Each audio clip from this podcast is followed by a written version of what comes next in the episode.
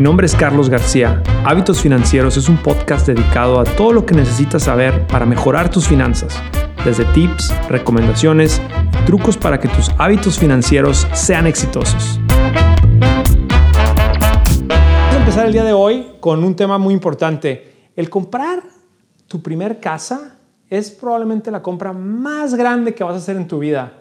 Y esto también se debe ver como una inversión. Eh, es una compra bastante importante. O sea, quiere decir, cuando tú compras una casa, generalmente la vas a comprar con un crédito. El crédito puede durar 30 años. O sea, vamos a estar pagando ese crédito por muchos, muchos, muchos años. Entonces hay que ser muy inteligentes en hacer esta compra. Eh, y también lo importante también aquí es que al comprar una casa, eso es una, es una decisión emocional muy fuerte. Yo he pasado por este proceso y te digo, ha sido bastante difícil, ha sido algo bastante complicado. Cuando tú compras tu primer casa, tú estás pensando en tus hijos, estás pensando en las escuelas, estás pensando en cómo le voy a hacer para pagar esa mensualidad, qué tengo que recortar, qué tengo que apretarme aquí, cómo le voy a hacer para... O sea, hay muchas decisiones son discusiones fuertes, quizá con tu esposa, con tu esposo. O sea, es algo, algo complicado. Entonces, mi recomendación es, hay que dejar esa parte emocional por un momento y hay que pensar en la parte lógica, numérica, inteligente. Hay que ser buenos inversionistas, recuerden. Entonces, es muy importante que pongan bastante atención para que no hagan estos cinco errores. Bueno, vamos a, vamos a empezar con el primer error. El primer error que puedes hacer al no comprar una casa es no calcular cuánto puedes pagar. El primer error es no calcular cuánto puedes pagar. ¿Qué quiere decir esto? Quiere decir, hay que ser realistas, hay que pensar muy bien cuánto es lo que estamos ganando, cuánto es lo que estamos ahorita gastando y cuál es, esa, cuál es, ese, cuál es ese precio al que tú puedes llegar y que puedes estar cómodo. Hay que tener también en mente que si no has hecho un presupuesto, este es el momento adecuado. Si estás pensando en comprar una casa y no tienes todo un presupuesto mensual, eh, yo te recomendaría que dejes todo y primero te pongas a hacer ese presupuesto mensual, entiendas exactamente cuánta lana entra mes a mes y cuánta lana sale. Y en el presupuesto hay que hacerlo de forma muy honesta, línea por línea, o sea, hacerlo muy bien. Y ya que tengas ese presupuesto, ya te puedes el siguiente, ya, ya, lo que, ya, que, ya que sabes cuánto puedes, con cuánto dinero dispones, puedes empezar el proceso de comprar una casa. Y también algo importante es que hay que concentrarse muy bien en, en realidad en cuál es esa hipoteca que vas a poder pagar y no cuál es lo que te puede ofrecer el banco. Es muy fácil ahorita que tú vayas a un banco y el banco, el, el, el, el corredor te diga, perfecto, tú calificaste, ya estás calificado, ya, ya tienes, tienes un préstamo de 100 mil dólares. Y tú es como que, pero si no le he dicho ni cuánto gano, apenas, le, apenas lo saludé, ya me dice que califiqué. Eso es muy común. Entonces hay que concentrarse muy bien en cuál es la cantidad que tú puedes pagar y no cuánto es lo que tú, con lo que tú puedes, con lo que el banquero te está diciendo que tú calificas. Eh, otra cosa que es también muy importante es cuando tú compras una casa, hay que entender muy bien cuáles son todos esos gastos adicionales que implican la compra de la casa. Vas a tener que pagar eh, impuestos sobre la propiedad, vas a tener que pagar un seguro sobre la propiedad, obviamente tienes los servicios, vas a tener que pagar todos los servicios y entonces a veces nos olvida también que vas a tener costos al cierre de la compra. Todos esos gastos tienen que estar bien hechos en tu presupuesto y son súper importantes para que tú tengas un control de cuánto puedes pagar. Entonces no cometas este error, el no calcular. Última cosa que te voy a dar aquí como, como tip. Cuando tú vayas a comprar una casa, yo, te, yo, te, yo te, te voy a recomendar una regla que es la regla del 30%. Es decir, el pago mensual de tu hipoteca no debe de pasar del 30% de tus ingresos disponibles del mes. Ojo, quiere decir ingresos disponibles. Quiere decir que tú tienes que, no, no pongas cuánto ganas y luego dices, ah, el 30% es eso. No, no, no. ¿Cuánto ganas al mes? Quita los impuestos, quítale todas las deudas que ya tienes. Por ejemplo, si tienes un, una deuda, estás pagando un carro, el préstamo del carro, quítale, ese, quítale ese, esa cantidad y lo que, lo que quede, el 30%, eso es lo que tú puedes hacer para, lo que puedes tú disponer para comprar, para, para pagar para esa hipoteca mensual. Es una buena regla que se puede usar. FinHabits, la app que te ayuda a desarrollar mejores hábitos financieros. Con FinHabits puedes comenzar a invertir desde 20 dólares a la semana y es muy sencillo. Tienes la flexibilidad de hacer depósitos y retiros cuando tú quieras. Descarga FinHabits desde tu teléfono móvil y sé parte de la app financiera en español más confiada en los Estados Unidos.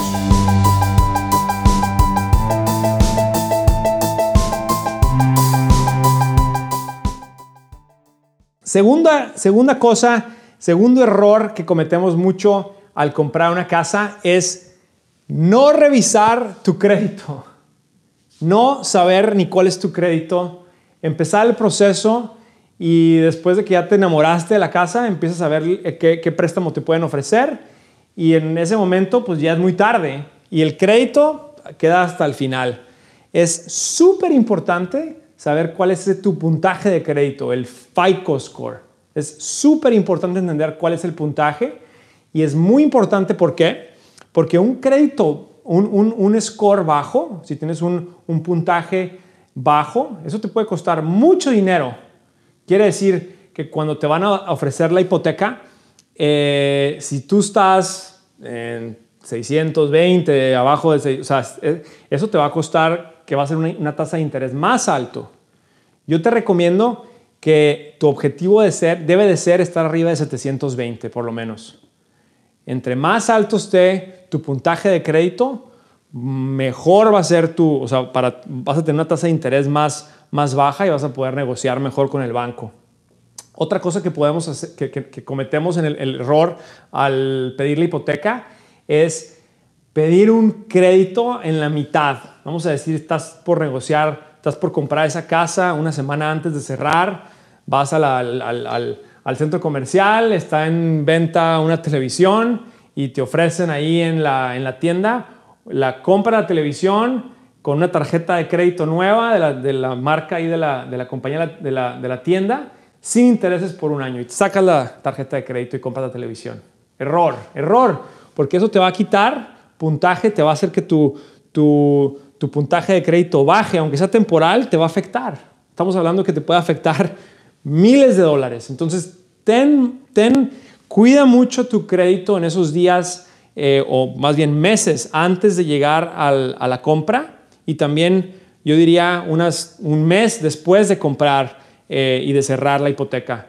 Los, los bancos, después de darte la hipoteca, también van a estar revisando que tu crédito no cambió. Ellos saben que a lo mejor tuviste manipulando el crédito y una vez que cierras, tu crédito se, se, baja entonces van a estar monitoreando también tu crédito después de, cerrar la hipoteca. Entonces hay que tener mucho cuidado con el, con el puntaje de crédito, estar revisando tu, tu, puntaje de crédito. Recuerda que puedes tú pedir a las tres agencias importantes aquí de Estados Unidos, les puedes pedir que te den cuál es el puntaje de crédito. Lo puedes hacer una vez al año. Ese es un buen hábito financiero, saber cuál es el puntaje de crédito. Después, vámonos ahora al tercer error. El tercer error es, no estar bien informado no entender bien cómo funcionan las hipotecas. Las hipotecas es un mercado enorme, no es, un mercado complicado, pero para simplificarlo, hay tres tipos de hipotecas. La hipoteca fija, la hipoteca variable, quiere decir que tiene un, interés fijo al principio y luego sube, y luego puede haber un híbrido entre las dos. Las hipotecas generalmente son de 30 años, de 15 años, puede haber hipotecas de 10 años o de 20 años, pero vamos a, suponer que son de 30 años. Cuando tú pides una hipoteca y te dan una tasa fija a 30 años, quiere decir que la tasa se va a mantener, o sea, tu, tu mensualidad va a ser la misma por los siguientes 30 años. Esa es la que más me gusta a mí. ¿Por qué? Por dos cosas. Primero, ahorita estamos en un momento donde las tasas de interés de las hipotecas están a niveles bajísimos. O sea, es muy buen tiempo para poder sacar una hipoteca y, hacer que la hipoteca se quede ahí con esa tasa de interés por los siguientes 30 años. Entonces, es buen momento. Primero es, me gusta porque, porque puedes obtener una tasa de interés baja. Segundo, me gustan porque tú puedes planear porque tú ya sabes cuál es ese costo y cómo se va a mantener por los siguientes 30 años. Tú puedes planear prácticamente por los siguientes 30 años ese gasto. Es de los pocos gastos que tú puedes asegurarte que va a estar así fijo. Por eso me gustan las, las hipotecas de, de, las que tienen la tasa de interés fija, que son a 30 años. El otro tipo de hipoteca es la variable. Estas son de diferentes tipos. Puede ser 5 años fija y luego se va a variable, 7 años fija y luego se va a variable, o 10 años fija y luego se va a variable. Si tú agarras una de 5 años, o sea, los primeros 5 años es fijo y luego se va a variable, el interés variable, generalmente esas tienen la, el costo mensual más bajo ahorita. O sea, que tú cuando, cuando tú vas al banco a pedir la hipoteca, te van a decir, esta es la que te va a hacer que tu mensualidad sea lo más bajo. Pero ojo, solamente es por los primeros 5 años. Esa que tiene la tasa más baja los primeros cinco años va a tener la tasa más alta por los siguientes 25 años. Y al final terminas pagando más, porque si se dispara al el año 6, año 7, año 8, se puede disparar y tienes, no tienes control de cuánto se puede disparar. Entonces es un poquito peligroso jugar con el tiempo. Eh, por eso yo recomendaría que si puedes obtener una, de 30 años a tasa fija, agarra esa. Em, sigamos después. Cuarto error. El cuarto error es no dar el 20% de enganche. No dar el 20% de enganche. Igual, hoy en día es muy fácil llegar a un banco y que te digan, te ofrecemos la hipoteca, mm, danos el 3% de enganche o te lo damos sin cero enganche. O sea, te dan un préstamo de 100 mil dólares de 30 años y no hay enganche. Está un poquito raro, ¿no? Eh, eh, ¿Hay algo ahí raro? Eh, yo diría que sí. Yo, yo lo que sugiero es que si tú no estás, si tú no puedes dar el 20% de enganche, entonces no estás listo para comprar esa casa. Es un buen hábito financiero el poder dar ese 20% de enganche. Recuerda que entre más des de enganche, menos intereses vas a pagar. Si puedes dar más del 20%, aún mejor. Si puedes dar el 25 o 30%, mucho mejor. Tus intereses durante, la hipoteca van a ser más bajos. Entonces, hay que tener, hay este, en mente que cuando, cuando tú das un, enganche bajo, el primer pago que sea bajo, es, quiere decir que tu interés va a ser muy alto al, al, durante el periodo de la hipoteca. Además, si pagas menos del 20% de enganche, vas a necesitar un seguro adicional que se llama el PMI. Entonces es otro costo más que tienes que tú considerar. Eh, quinto y último error, que es el que más me gusta, no negociar. No negociar el precio. Hoy, ahorita, estamos en, en un mercado donde tú como comprador, tú tienes el poder de negociar. El ciclo de bienes y raíces a veces está al revés, a veces el que está vendiendo tiene más poder. Ahorita estamos entrando en un ciclo donde tú como comprador tienes más poder para negociar. Se le llama el buyer's market. Entonces, te recomiendo que negocies. Primero, negocia el precio. Lo que tú ves listado no es el precio de la propiedad. Entonces, tú puedes llegar, verla si te gusta, ya que tienes, ya que tienes tu presupuesto, que tienes tu 20% ahorrado para el enganche, puedes llegar y empezar a hacer la negociación.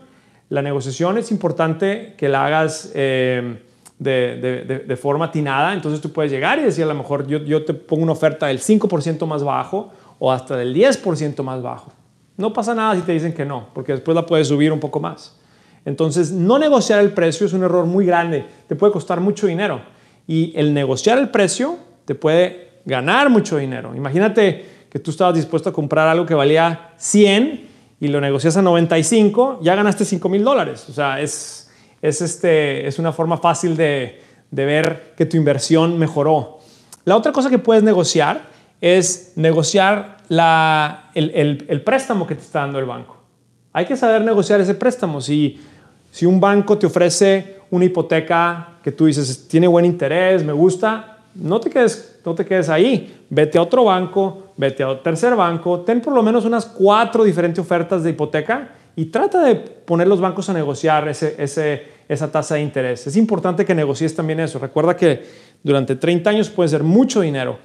Y finalmente, tú puedes negociar otras cosas dentro de la compra de la casa. Por ejemplo, tú puedes decir, yo quiero que me den una garantía del techo, yo quiero que me den una garantía de los electrodomésticos, O yo quiero que me pinten la casa antes de, antes de que me la entreguen.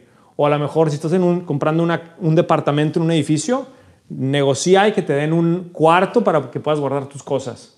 Todas estas cosas son bien importantes y pueden tener un valor. Entonces, es importante poder negociar. Eh, entonces, recuerden, hoy en día hablamos de los cinco errores que, puedes cometer al comprar tu casa y los cinco errores son no calcular cuánto puedes pagar, o sea, no tener un presupuesto, no saber mm, cuál es ese, esa hipoteca que puedes tú eh, pagar mes a mes, no revisar tu crédito, sea, estar, no, no tener en cuenta que basado en el puntaje de crédito es como te van a hacer la oferta de la hipoteca. Error número cuatro, no entender cómo funcionan las hipotecas y agarrar la que se ve mejor al principio, pero resulta siendo la peor al final. Error número cuatro, no dar el 20% de enganche. Y error número cinco, no negociar. Gracias por acompañarme. No olviden seguir Hábitos Financieros en su plataforma de streaming favorita. Para saber más sobre FinHabits y lo que hacemos, síganos en Facebook, Twitter e Instagram en arroba FinHabits. También pueden ver el live streaming de este episodio en YouTube. Recuerden suscribirse. Hasta la próxima. Esta grabación no debe copiarse, distribuirse, publicarse ni reproducirse en su totalidad o en parte. La información contenida en esta grabación es para efectos de información y educación. FinHabits o sus entidades afiliadas no proporcionan ningún consejo o recomendación financiero, legal o fiscal en esta grabación y no están dando asesoramiento de inversiones. El rendimiento de las inversiones no está garantizado y los resultados pasados no son garantía de resultados futuros. FinHabits no garantiza la exactitud o integridad de las declaraciones o la información contenida en esta grabación y no se hace responsable de pérdidas o daños directos o indirectos. Las opiniones expresadas en esta grabación son las del autor y no son necesariamente las opiniones de FinHabits.